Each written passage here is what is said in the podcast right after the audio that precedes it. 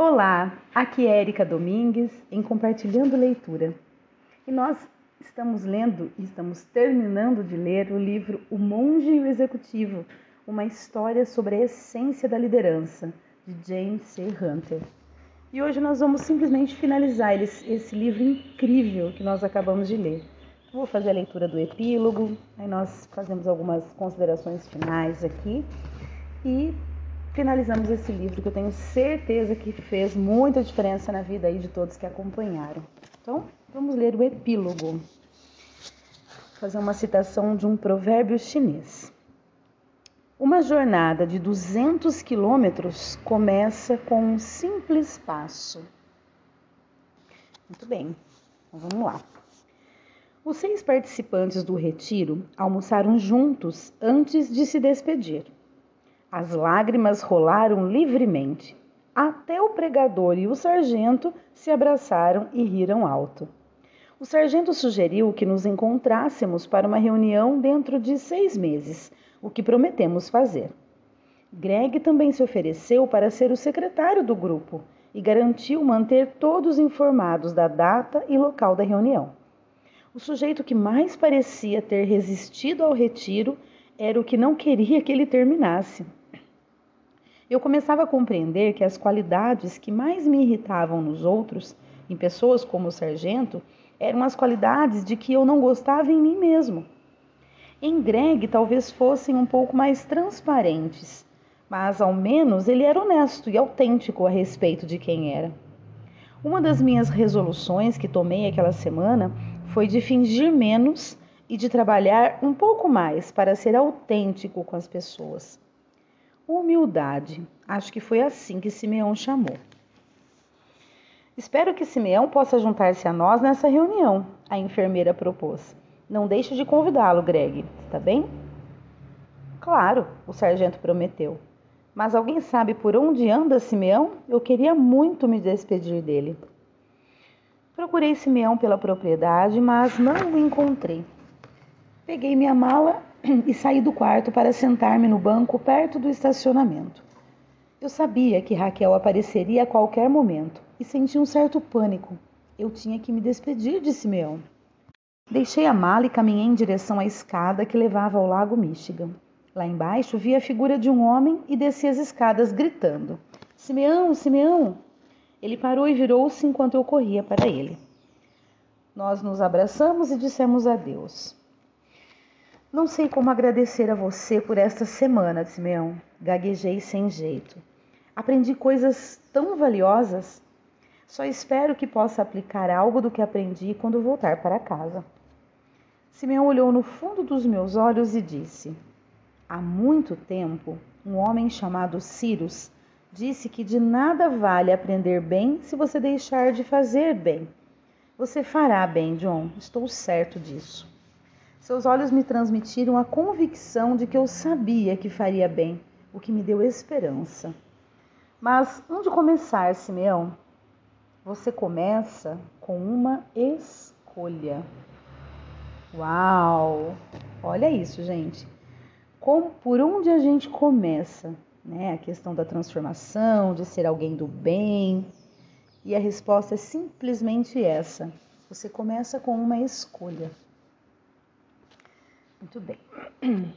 Devagar subi os 243 degraus e me sentei outra vez no banco perto da mala para esperar Raquel. O último carro tinha acabado de sair e o mosteiro estava deserto e silencioso.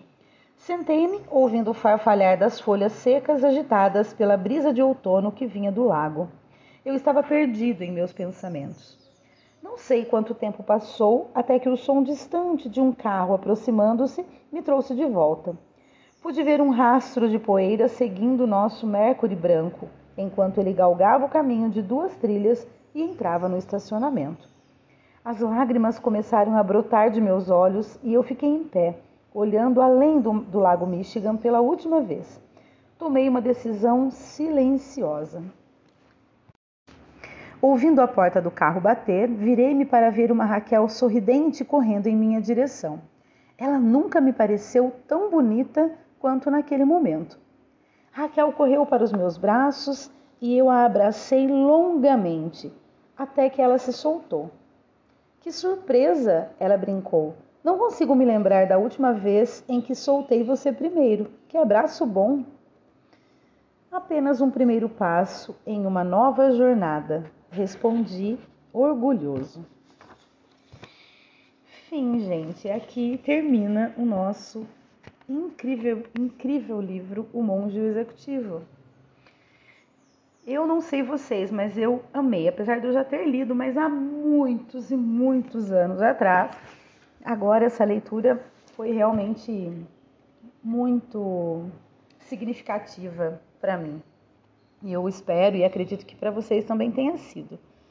Então, é um livro de fácil entendimento, com conteúdo extremamente verdadeiro, né? simples, mas forte algo que a gente já conhece, mas que quando alguém nos traz, da maneira como o autor nos trouxe, é, deixa muito mais claro né, para a gente. E, e, eu falo que é simples porque realmente é, são, são ensinamentos que, que faz com que a gente realmente reflita sobre a simplicidade de, de fato da vida, né? E ser um bom líder não é pensar em fazer grandes coisas apenas olhando para si mesmo, apenas enxergando lá o resultado, mas sim olhar para o seu dia a dia e construir um caminho em que vai te levar de fato ao sucesso, como consequência. Tem muita gente que busca o sucesso de qualquer forma, de qualquer maneira, né? pensa no resultado, mas não na, na, na construção desse resultado, e aí atropela tudo, e aí acha que se acha no direito de se sentir superior né, aos seus subordinados, é, faz aquela questão de, de mandar, né, enfim. E quando na verdade a simplicidade está em simplesmente mostrar para os seus subordinados que as atitudes elas devem ser é, pensadas realmente como um todo, como equipe.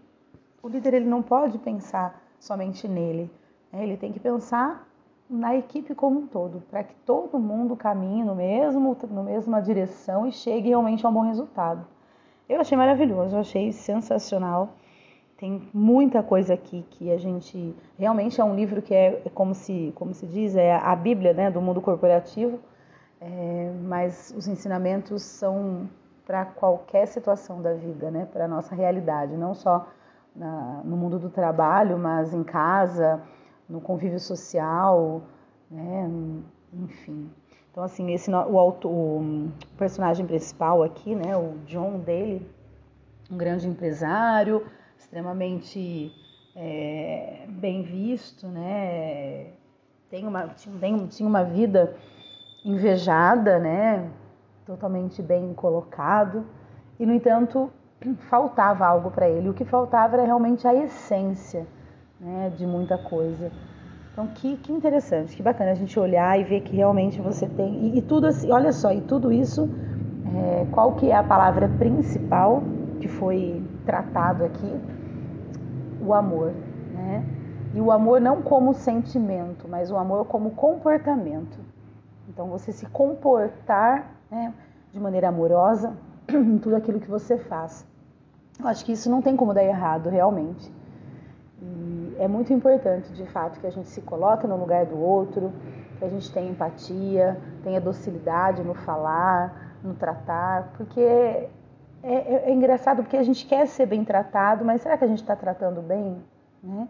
A gente quer é, receber das pessoas a atenção que a gente acredita que a gente mereça, mas será que nós estamos dando a devida atenção também para quem nos relaciona com a gente? Isso são pontos realmente de grande reflexão que a gente deve parar e, e pensar e falar: não, eu vou, vou olhar para mim, porque é muito difícil a gente identificar um erro, né? reconhecer esse erro, aceitar. Eu acho que no, no, na vida, eu, por experiência própria, eu acho que a gente, antes de mais nada, aceitar ser quem a gente é. Né? Na nossa imperfeição, nas nossas mazelas, nos nossos problemas internos, os nossos conflitos internos, né? Muita coisa que a gente reconhece ser necessário melhorar, mudar, mas é, muitas vezes a gente não aceita, né? A gente não se aceita. E isso é muito complicado, porque você tem que se aceitar, entender que aquilo realmente é algo que você precisa sim, de fato, melhorar. Mas primeiro, antes de mais nada, se aceitar. Bom, tá, eu já identifiquei, eu aceito que eu sou assim. E o que, que eu posso fazer então para melhorar? Para ter uma qualidade de vida melhor, né? Isso vale para muitas coisas, né? para comportamentos, para é, vícios, para uma infinidade de coisas. Bom, pessoal, é isso. Espero realmente que vocês tenham tido uma, uma jornada interessante aí nessa leitura. Os áudios estão aí para a posteridade, eu acho que é muito bacana. O primeiro livro que eu li, que é o The Secret, né, O Segredo, é, eu estava dando uma olhada esses dias e tem episódios com milhares de reprodução já. E eu fiquei assim, é, eu fiquei embasbacada de ver. E que bacana, não faz tanto tempo assim.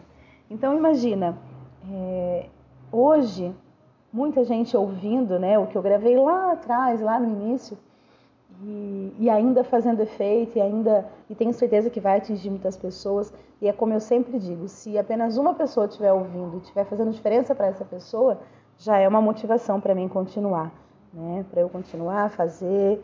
É, é um hobby que eu amo e que eu percebi que eu posso, de, de certa forma, ajudar, ser uma ferramenta aí, né, na vida das pessoas que, que também gostam de leitura ou aquelas pessoas que estão tentando é, entrar no mundo da leitura e muitas vezes não tem tempo, né, de pegar o livro físico e, e sentar para ler. E aí com o áudio fica mais fácil, né? Na ida para o trabalho, na hora que está limpando uma casa, na hora que está, enfim, a gente sempre acha um, um, momento aí. Então é isso, pessoal. Já falei bastante. É, estou amando fazer isso, estou amando receber os feedbacks de vocês. Já deixei em outros áudios, mas repetindo, as minhas redes sociais estão abertas. Estou totalmente aberta a sugestões, críticas é, e tudo mais. Né? É Erika Domingues, Erika com C, Domingues com S no final. É, tanto Facebook quanto Instagram. E estou aí totalmente aberta para vocês, no sentido de receber qualquer tipo de sugestão, crítica e o que quer que vocês desejam falar comigo. Tá bom? Um grande, grande abraço e até o nosso próximo livro.